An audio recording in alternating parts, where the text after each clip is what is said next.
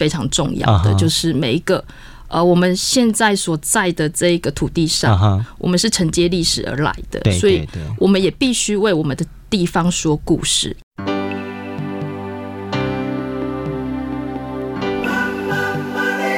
欢迎收听《南方生活》。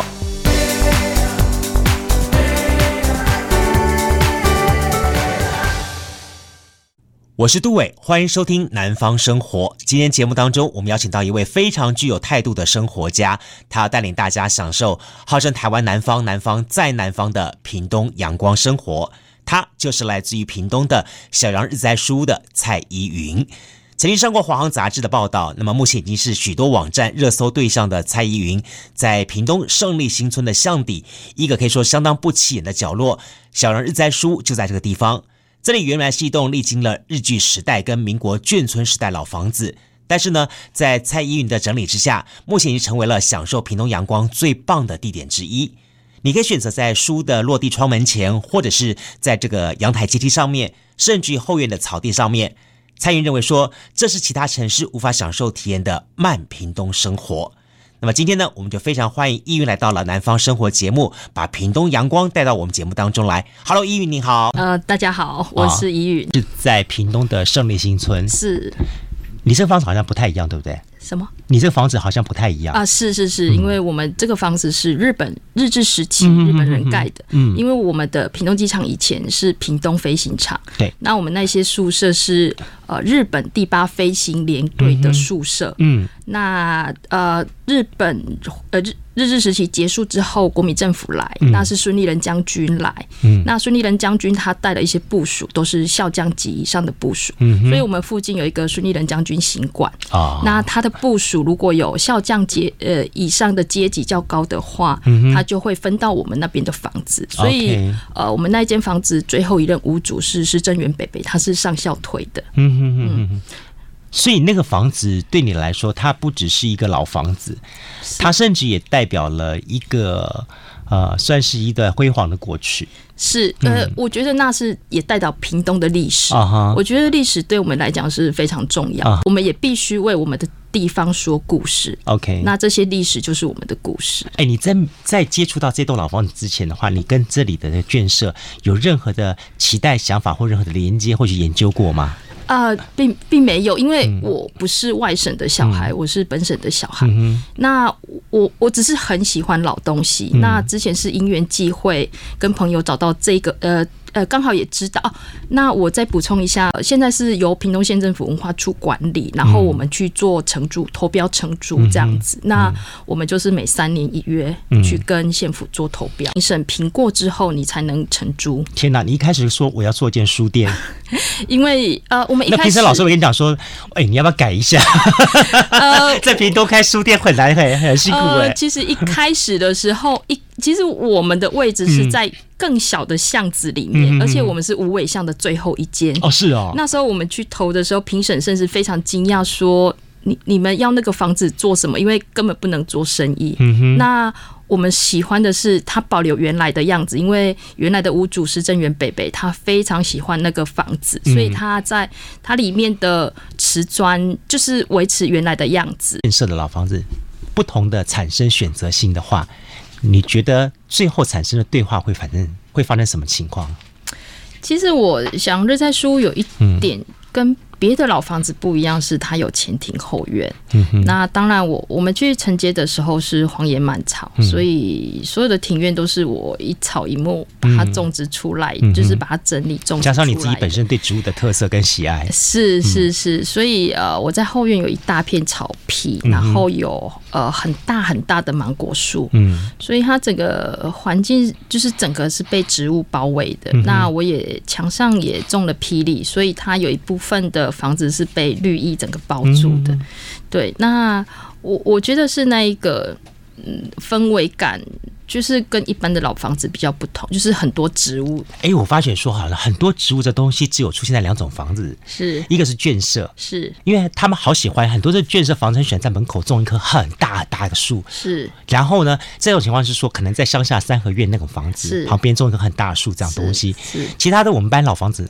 看不太到。是哦，这个其实是有一个故事哦，是哦，是因为啊、呃，有很呃之前的我们平常文史工作者有去访问眷村的住户，嗯哼哼，那我们也认识。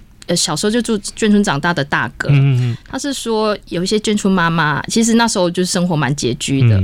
他们为了省钱，就是不要去买水果，所以他们就会在 后院种植可以吃的水果类，所以就有对对对对，就所以所以就有后面就有杨桃、桑葚。哎，其实外省他们不忌讳，就是我们台湾人可能说不能种桑葚、桑什么，可是他们没有，他们为为了想吃，所以他们就会种了桑可食用的，然后木瓜啊，还有一个很特别叫。喜兰橄榄哦，对，那他们也会做腌制这样子，对对对，对，所以就很多可以食用的果树哦，对，是这么回事。你都开书店很难很很辛苦哎。其实一开始的时候，一其实我们的位置是在更小的巷子里面，而且我们是无尾巷的最后一间哦，是哦。那时候我们去投的时候，评审甚至非常惊讶，说你你们要那个房子做什么？因为根本不能做生意。嗯哼，那。我们喜欢的是它保留原来的样子，因为原来的屋主是郑源北北，他非常喜欢那个房子，所以他在它里面的瓷砖就是维持原来的样子。那客厅啊、浴室啊，就是非常的完整。所以，呃，我们是喜欢它维持那种古老的房子，而且我们可以感受到北北很爱惜那一个房子。所以，呃，我们是先喜欢上那个房子，所以我们跟评审说，呃，我我我们就是喜欢那个房子。那我我们。就是想要来办一些艺文活动，嗯、哼哼哼，那对，那因为我们三年一约，所以那时候就是三年到了之后，呃，我才把它转型成呃独立书店，因为刚好呃我们屏东有一家博客书店，一个老书店，它刚好结束营业，那也很多书店就消失了。那我呃身为一个很爱读课外书的小孩，我是觉得有点可惜，所以呃我就毅然决然。我从另外一个正职工作离职，然后把它变成呃我经营的书店这样子。嗯、我我觉得就是在你们这个卷舍，然后刚好有一些介绍或者是一些谈论到当年的台湾史，或谈论到当年的一些这样像孙立人这些人的故事的书，是更能够去让这本书在被阅读的时候，然后有一些呃不一样的感受。是它有点像是。情境吧，是好一种情境的感觉。对，这个夫这个屋子曾经住过的人，他本身曾经参与过这段历史，他们曾经做过什么样的决定？是好啊，那种感觉是完全截然不同的。没错，对，嗯，所以我就想说，哎，如果一个物品可以跟随我们很久，就像一栋屋子，哦，我们那一栋屋子有八十年的历史，那我们就觉得，哎，我们继续使用，人在里面，屋子就不会坏。那也让大家来看到那种老式东西的美好啊，呃！其实我们常常在说，为什么我们坚持还是要有实体书书店？嗯、我觉得有时候它是一个相遇的场所，嗯、人跟人的相遇，人跟书的相遇。嗯，现在他们会说，对，因为我上网买书很方便，我就是点一点，书就寄到家里来了。嗯，可是有时候我们就被制约了，因为因为你只是去点你想看的书。你然后其实他们其实是有大数据在背后，他们也会给你看到你有兴趣的书。可是如果一本好书你都完全碰不碰不到它，甚至也没有看过它，你很容易的你就错失了。那你如果来到一个实体书店，诶，你看到诶，你以往没有。注意到的书类的种目，或是你哎、欸，你自己能忘记说哦，这个作者他有继续出了新书，那你你就把它拿下来翻阅，那你也觉得它很好，那你就跟这本书相遇了。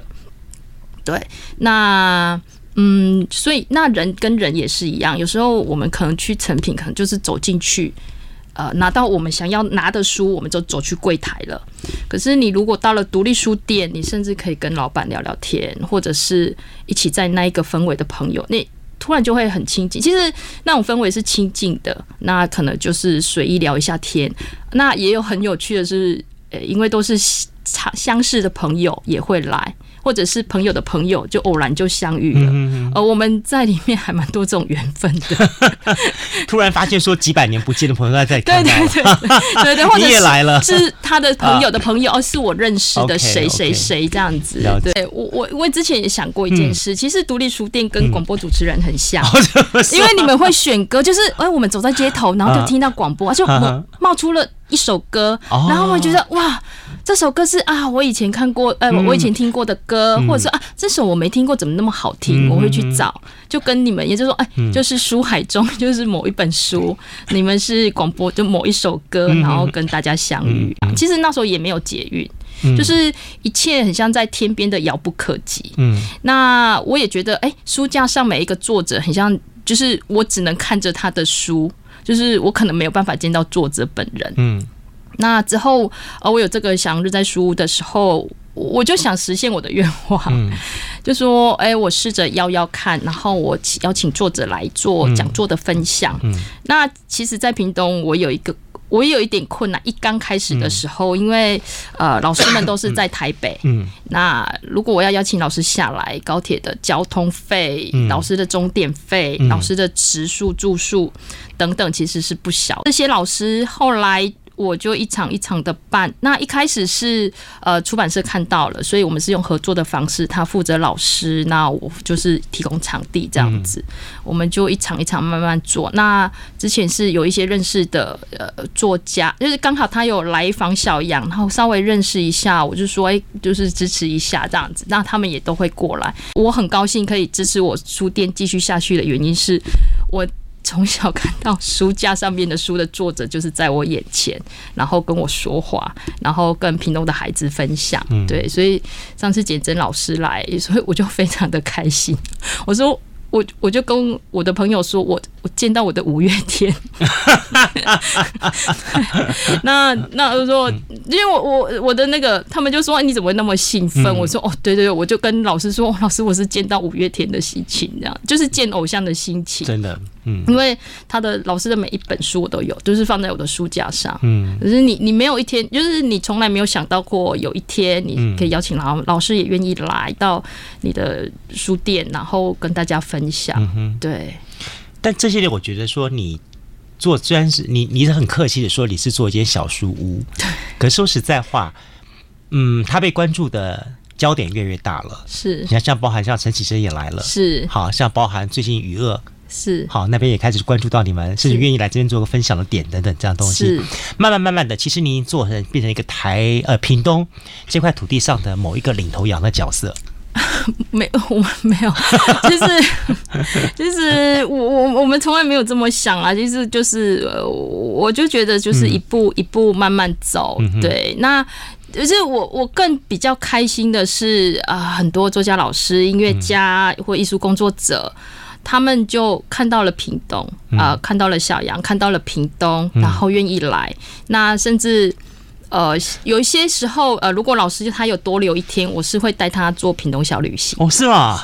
叫你说说，你你你不管说哈，这个是，因为也许别人是选的，或者什么，或多或少在某个程度来说，你确实是很成功的，也诠释了，也代表了大家对于屏东这一块的印象。是，你你是怎么样来看，或者怎么样来来来展现，或者你你怎么样，你你你在你的论述当中，你觉得屏东这块地方？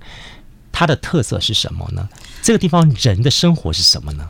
其实像我前几天我才上台北，我去看的文博会，嗯、所以在台北我也是到处走走。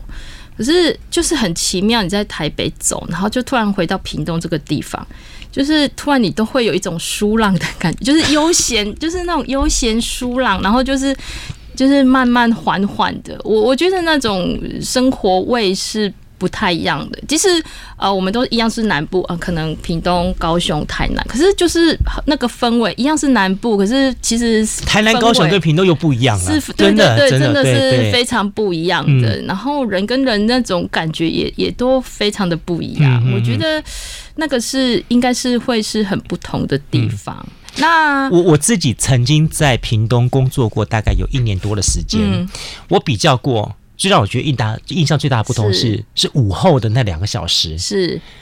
午后那两个小时，高雄好像还在动的，屏东的那个阳光好像是就是被照相机的照片拍了之后停在那里的所有人物都停了，是是，就连阳光都停了，我就觉得这是一个让我觉得屏东我觉得最爱的地方。是那一年时间，我觉得哇。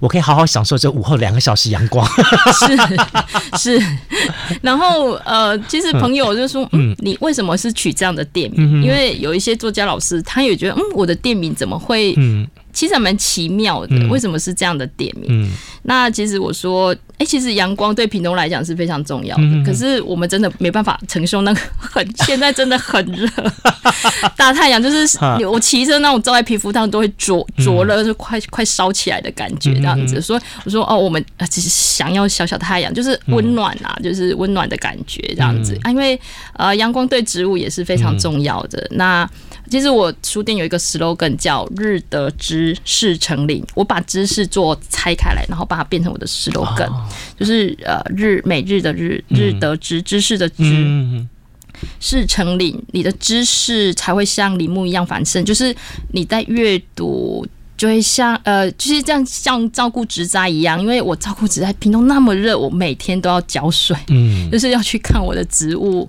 然后帮它浇水，然后去。呃，施肥这样子，那它就它是其实会是回应给你看的，它就是哎、欸、长得很好。那像阅读也是一样，就是其实我们每天都要去做的，那你的知识才会是慢慢去累积，然后就是就会像。树树木一样繁盛，这样子，嗯、这样子是。就我觉得人生的目的，除了赚钱之外，还要赚生活。是是是，对哈。我如果赚了很多很多的钱，但是我的生活是一个我没有办法去享受到我的日常，是那。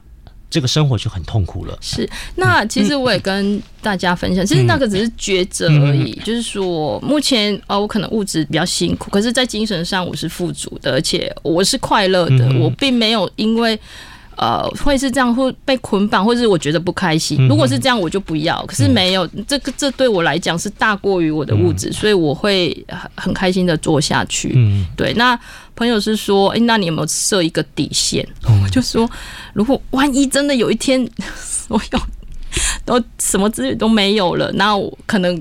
就是也都付不出房租，那时候再说。不过我我从来没有想过那件事情，可以走我就走下去。大家都是一直看手机，我觉得错过太多风景，啊、真的，真的，嗯、真的，我真的觉得错过太多风景了。嗯、而且我们也被快速的这个东西，嗯、就是我们一直讲究要快速，快速，嗯、可是。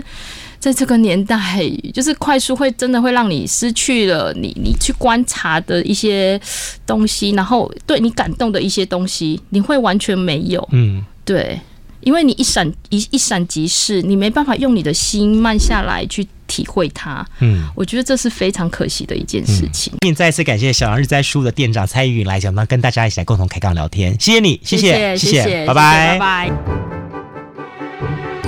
听完这一集的内容，有任何想法都欢迎你与我们共同分享。不管是不是有类似的故事，都可以留言告诉我您自己的一些想法。非常期待可以看到你的留言，你们的每一条留言和讯息、按赞，我都会仔细观看，对我们来说都是非常大的鼓励和支持。如果呢你是用 Apple iOS 系统的 Podcast 听完这一集的话，请帮我们留言给五颗星，分享给你觉得会喜欢这些朋友们。非常非常的感谢你们，我们下次再见喽，拜拜。